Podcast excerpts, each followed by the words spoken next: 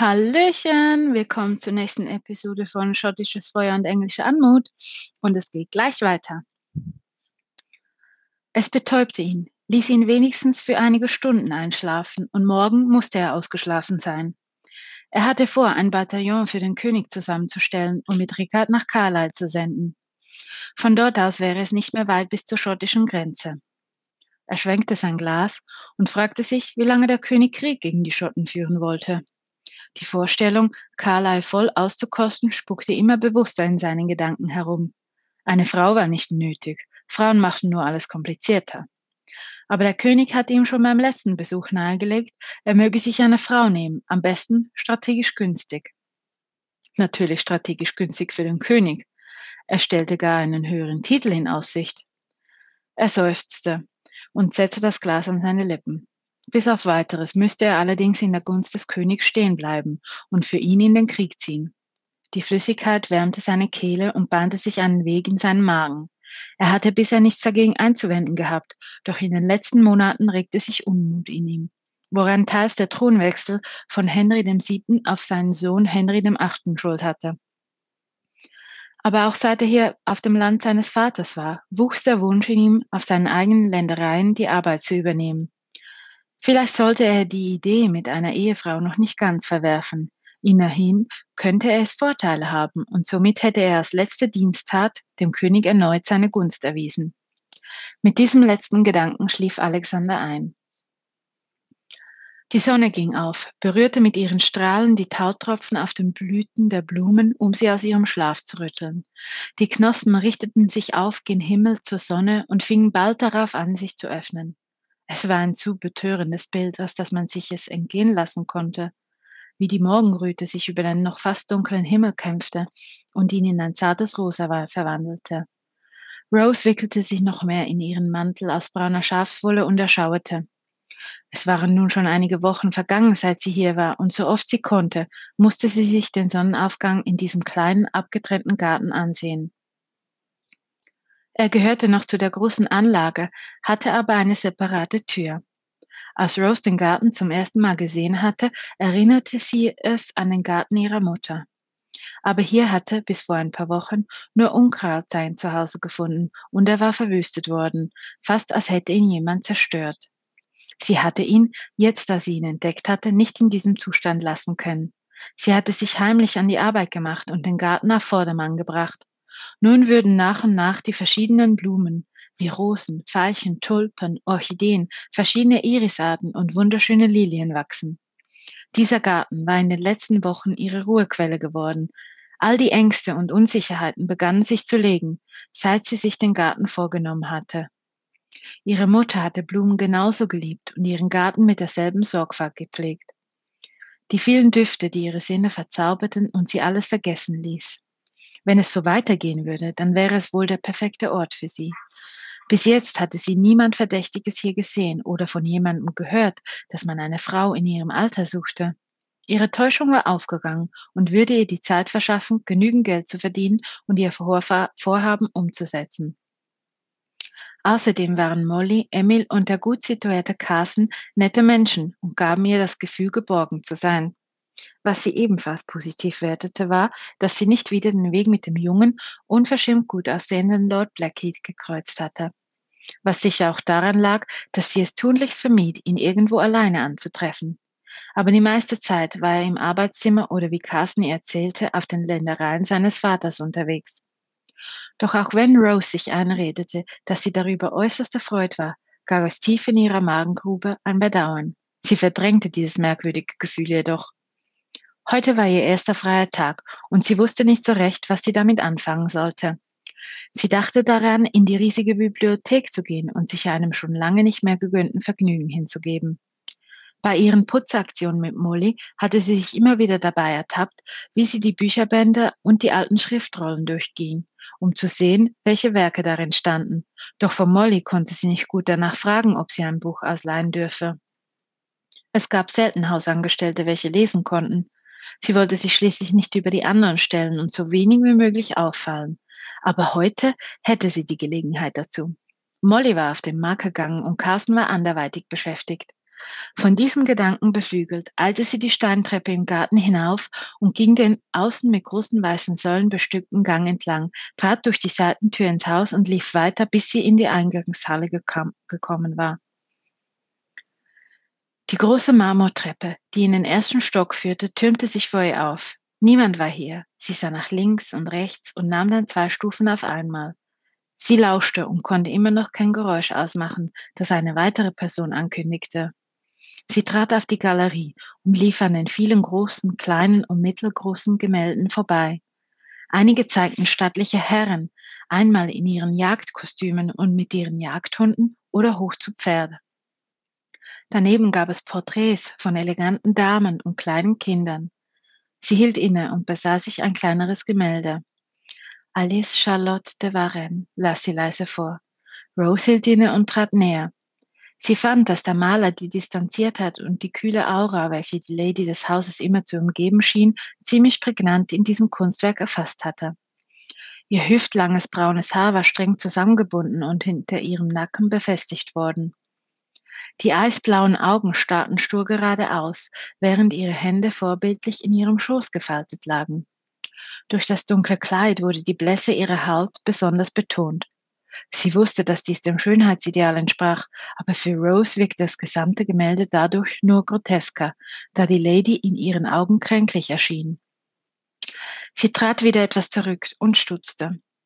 Die Wand hinter dem Gemälde schien vergilbt und man konnte deutlich erkennen, dass zuvor hier ein anderes, größeres gehangen haben musste.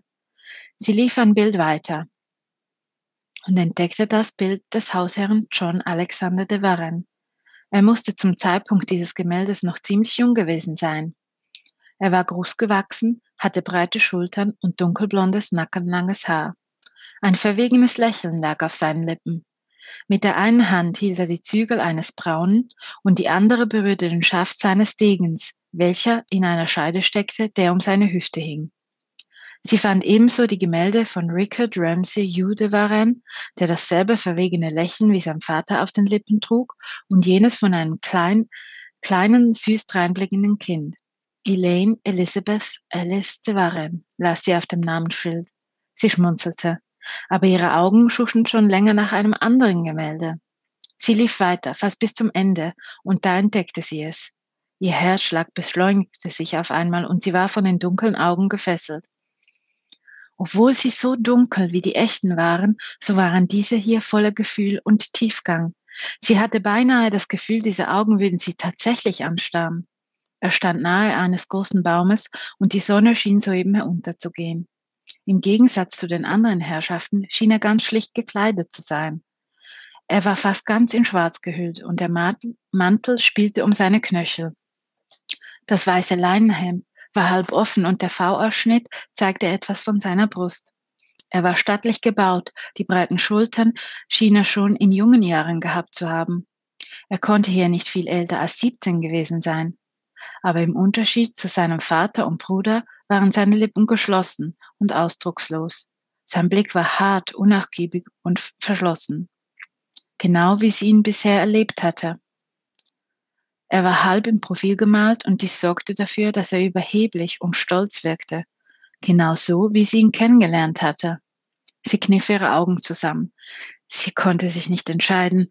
Irgendwie mochte sie dieses Gemälde nicht. Und doch doch hatte der Maler seine Augen, die Tiefen, in denen sie einen grauen Schimmer ausgemacht hatte, so lebendig getroffen. Alexander John Arthur formten ihre Lippen fast lautlos. Sie hatte keine Ahnung, wie lange sie schon da vorgestanden hatte, doch sie musste sich davon losreißen. Sie schritt von der Galerie und folgte dem langen Gang im ersten Stock, in den viele kleine Seitengänge mündeten. Sie ging ihn entlang und bog beim vierten Gang rechts ab. Vor der riesigen Eichentür blieb sie stehen und blickte sich nochmals um. Weiter oben war gerade eine Tür geschlossen worden, aber niemand war zu sehen. Sie lehnte sich mit ihrer ganzen Körperkraft gegen die Tür, schob sie auf und trat in den hohen Raum, den Dutzende Regale säumten. Rundherum verliefen die Regale und ließen nur hier und da Platz für die großen Holzfenster. Der Geruch war angenehm. Das hieß, wenn jemand diesen mochte, jedes einzelne Buch, jede Schriftrolle, jede Fibel und jeder Gesicht, Gedichtband schien eine eigene Geschichte zu erzählen. An den hohen Regalen stand auf der linken Seite, gerade neben einem Holzfenster, eine verschiebbare Leiter. Sie reichte bis in die obersten Regalplatten. Rose schloss die Tür, ging Richtung Kamin und zur Sitzecke, in welcher der braune Ohrensessel stand. Sie nahm ein paar Holzscheite und stapelte sie im Kamin zu einem Dreieck, warf ein wenig Schwarzpulver über die Scheite, schlug mit dem Feuerstand auf das Schlageisen und entzündete somit das Feuer. Die Wärme breitete sich nur zögernd in dem übergroßen Raum aus. Sie ließ ihren Blick über die Regale schweifen und fand bald darauf, was sie suchte. Sie holte die Leiter, schob sie zum gewünschten Regal und kletterte die Stufen hinauf. Oben angekommen ließ sie ihren Zeigefinger über die Rücken der Bücher fahren und formte tonlos mit den Lippen die Titel.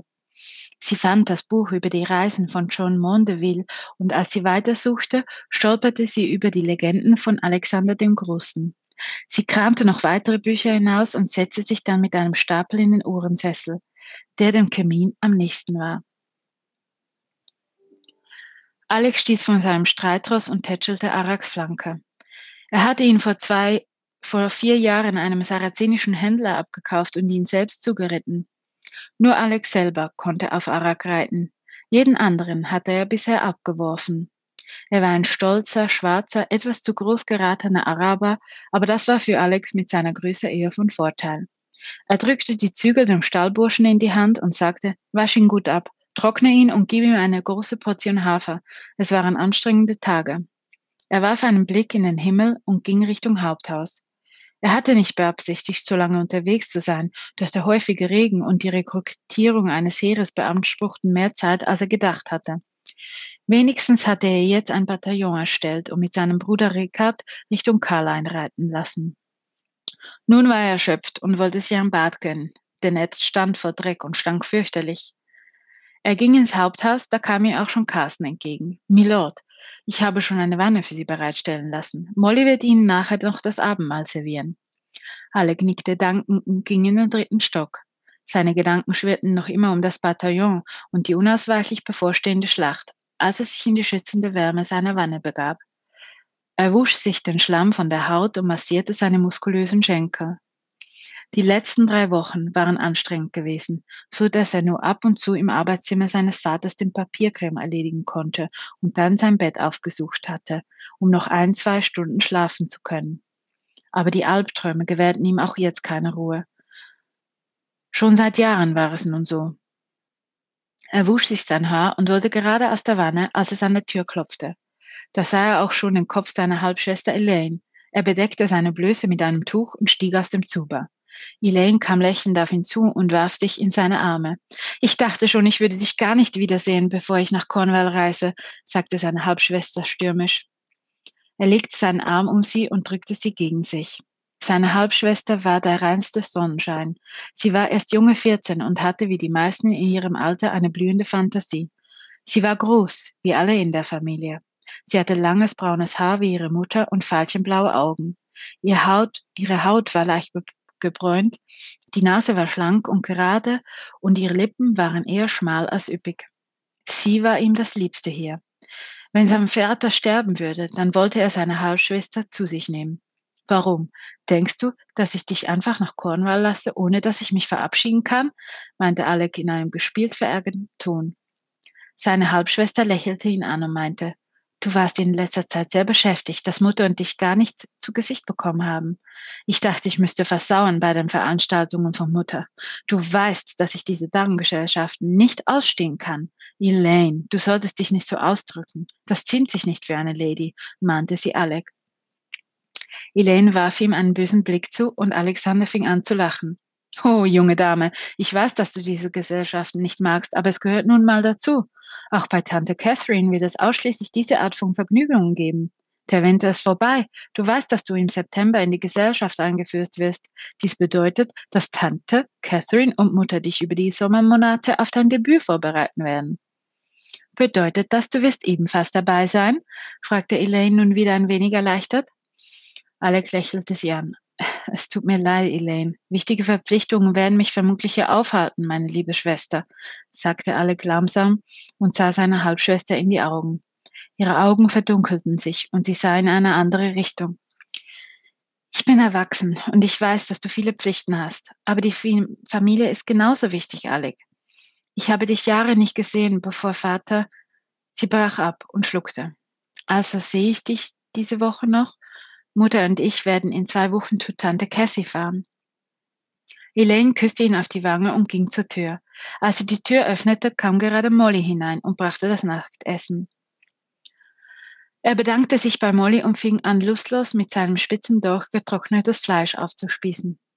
Er schob das Tablet auf die Seite und schlüpfte in Hemd und Hose. Er musste sich die Pläne ansehen, die sie in der Bibliothek aufbewahrten. Möglicherweise müsste er neue anfertigen. Er schlenderte in den ersten Stock und bog in den vierten Gang. Vor der dicken Tür roch er den Duft von verbrennendem Holz.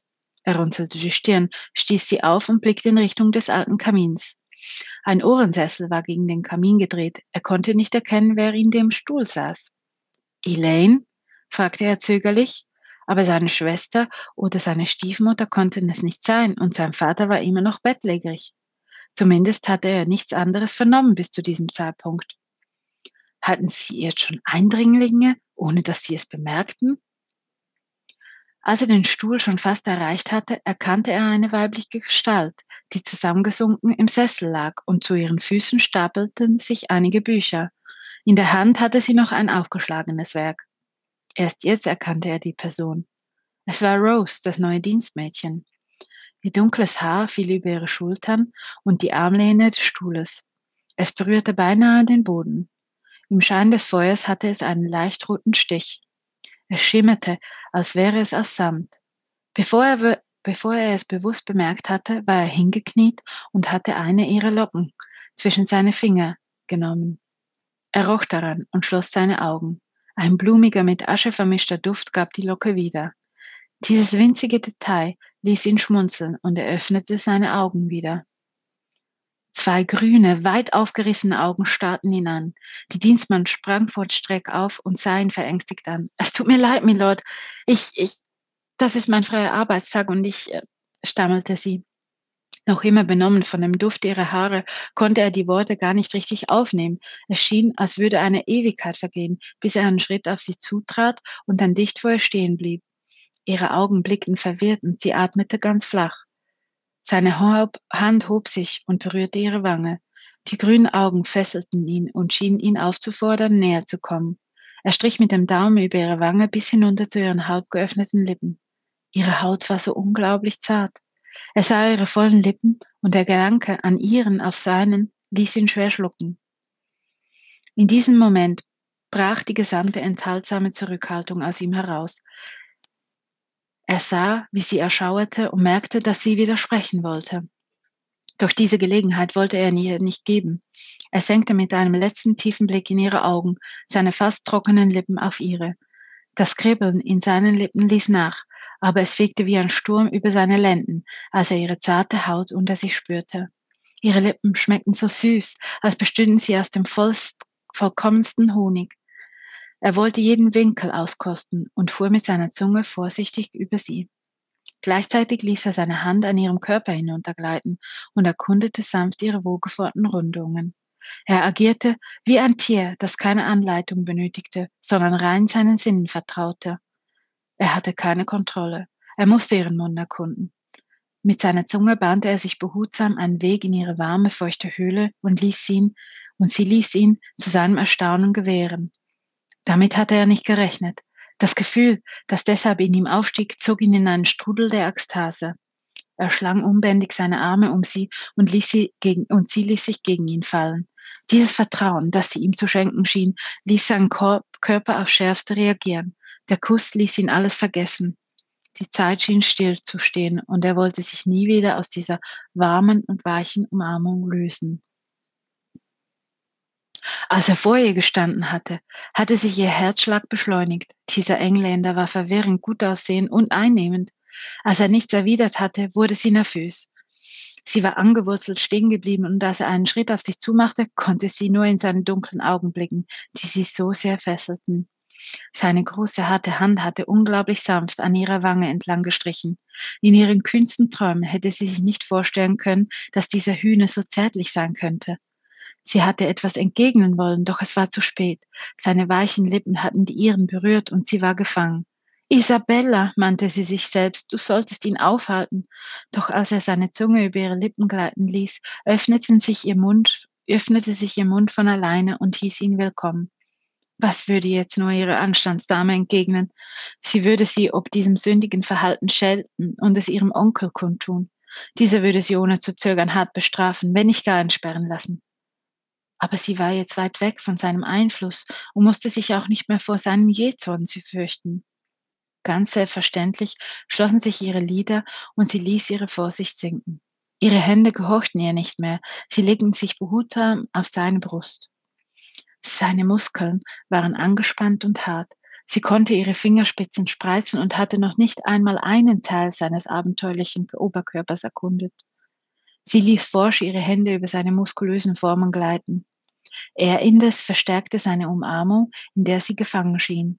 Sie konnte sich nicht erinnern, wie lange sie da gestanden hatten, aber plötzlich erzitterte die Bibliothekstür und die großen Flügeltüren schlugen auf. Der seidenweiche Traum zerplatzte und Isabella stieß den Lord von sich, während sie sich hastig mit dem Handrücken über ihren Mund wischte. Was war so ihm vorgefallen? Was hatte sie getan? Ihr Blick flog zu der Tür. Eine erstaunte Amelia stand auf der anderen Seite der Bibliothek. Isabella sah, wie Amelia neugierig und mit einem hochroten Kopf von einem zum anderen blickte. Doch sie wagte es nicht, eine von ihren Tiraden in der Anwesenheit des Lords loszulassen. Isabella fühlte, wie eine zarte Röte in ihr Gesicht schoss. Ihre Verwirrung war endlos und nur allmählich kehrte ihr Verstand zurück. Sie warf ihm einen hastigen Blick zu. Und zum ersten Mal sah sie ein verschmitztes Lächeln in seinem ernsten Gesicht. Es ließ ihn um Jahre jünger und sorgenfreier aussehen, aber Isabella wusste, was es für ein Lächeln war. Es war das Lächeln eines Triumphes. Die Verwirrung schwand und an dessen Stelle trat Zorn. Was hatte dies alles zu bedeuten? War er nur hinter dem nächsten Dienstmädchen her und war Amelia diejenige vor ihr gewesen? Schien Amelia deshalb beinahe zu platzen? Sie sah von Amelia erneut zu ihm. Sein Lächeln war verschwunden und er sah wieder so undurchdringlich aus wie am ersten Abend ihrer Begegnung. Wie konnte er es wagen, sie einfach so zu überfallen und ihr dann auch noch so ein verwogenes Lächeln zu schenken, als sie dabei ertappt wurden? Sie warf ihm einen verächtlichen Blick zu, und am liebsten hätte sie ihm seine Dreistigkeit vorgeworfen, doch sie musste sich zurückhalten. Amelia stand noch immer vor Hass sprühend in der Tür und sagte schließlich Milord, Ihre Frau Mutter möchte Sie gerne in Ihren Gemächern sprechen. Sie blinzelte kokett, machte einen kleinen Knicks und warf einen vernichtenden Blick in Isabellas Richtung. Nicht, dass sie bisher gemeinsam ihren Nachmittagstee angenommen und belanglos über das Wetter geplaudert hätten, doch nun schien eine solche Zukunft ein für allemal hinfällig. Amelia würde nun zweifellos los noch mehr Gehässigkeiten an den Tag legen, und dies konnte nur bedeuten, dass sie auf der Hut sein sollte. Alexander de Warren antwortete mit der Gelassenheit eines Löwen. Geh und teil meiner Stiefmutter mit, dass ich komme, sobald ich meine Angelegenheiten geregelt habe. Mit einem Wink seiner Hand entließ er Amelia. Sie wusste nicht, wie sie sich verhalten sollte, das sah ihr Isabella an, aber es blieb Amelia nichts anderes übrig, als der befohlenen Bitte nachzugehen, und so drehte sie sich um und verließ die Bibliothek. Isabella fühlte nur eines, sie wollte seinen Argusaugen entfliehen. Sie hob sämtliche Bücher auf, die sie durchstöbert hatte. Als sie die Bücher in den Regalen verstaut hatte, drehte sie sich um und sah, dass der Engländer in der Nähe der Tür stand und sie aufs genaueste beobachtete. Ihr Herz pochte wie wild gegen ihre Brust, als wollte es ausbrechen. Sie versuchte sich zu beruhigen und ging hocherhobenen Kopfes auf die Tür zu. Wohin gedenkt ihr zu gehen? fragte er beiläufig. Sie blickte ihm direkt in die Augen und meinte ebenfalls so beiläufig wie möglich, ich verlasse die Bibliothek, um meine Kammer aufzusuchen, Milord. Er runzelte die Stirn und musterte sie. Vorerst bist du entlassen. Doch erklär mir noch, was dich immer an deinem freien Tag in die Bibliothek bewegte. Kannst du lesen? Sie konnte sich ein wenig beruhigen und antwortete etwas kälter als möglicherweise gewollt. Ja, Milord, auch wir Gesindel haben zwei Augen und einen klaren Kopf, um Bücher zu lesen. Und abgesehen davon schätze ich es nicht, wenn man mir eine solche Aufwertung entgegenbringt. Ich bin nicht eines dieser Mädchen, Milord. Damit drängte sie sich an ihm vorbei und verließ raschen Schrittes die Bibliothek, den Gang und floh in ihre Kammer. Verdammt! Ihr Temperament hatte die Oberhand gewonnen. Sie hatte sich nicht im Zaum halten können und sie hatte mit ihrem Akzent gesprochen. Wenn er es bemerkt haben sollte, dann wäre alles vorbei, alles. Sie schlug auf ihr Kissen ein und sank dann verzweifelt mit dem Gesicht voran aufs Bett. Wann würde sie sich endlich daran gewöhnen? Sie war jetzt eine normale Dienstmagd. Für solche Frechheiten würden an einigen Orten schlimmere Dinge mit ihr angestellt werden als dieser Kuss. Nach einer Weile, in der sie versucht hat, diesen Kuss aus ihren Gedanken zu verbannen, erhob sie sich und zog ihr Nachthemd über. Sie verspürte keinen Hunger und würde nicht in die Küche zum Abendessen gehen. Der Gedanke, ihm noch heute noch einmal über den Weg zu laufen, auch wenn es noch so unwahrscheinlich wäre, ängstigte sie bis ins Mark. Sie fand in dieser Nacht nur schlecht Schlaf. Sie wälzte und windete sich auf ihrer Strohmatratze. Sie ertappte sich mehrmals bei dem Gedanken an ihre weiche, federgefüllte Matratze zu Hause, und als sei dies nicht genug, tauchte immer wieder ein gut gebauter, dunkelhaariger Engländer vor ihrem inneren Auge auf. Sie wusste nicht warum er sie in seinen Gedanken heimsuchte und wieso die Stelle kribbelte in Erinnerung an die zärtliche Berührung seiner weichen Lippen. So, damit beende ich die heutige Episode, es gleich ein guter Abschnitt ist. Ich danke euch vielmals fürs Zuhören und ich freue mich, wenn ihr das nächste Mal wieder einschaltet. Vielen Dank und ähm, ja, noch frohe Ostern. Die sind, stehen ja schon bald an. Vielen Dank. Tschüss, eure Juliana Bailey. Tschüss.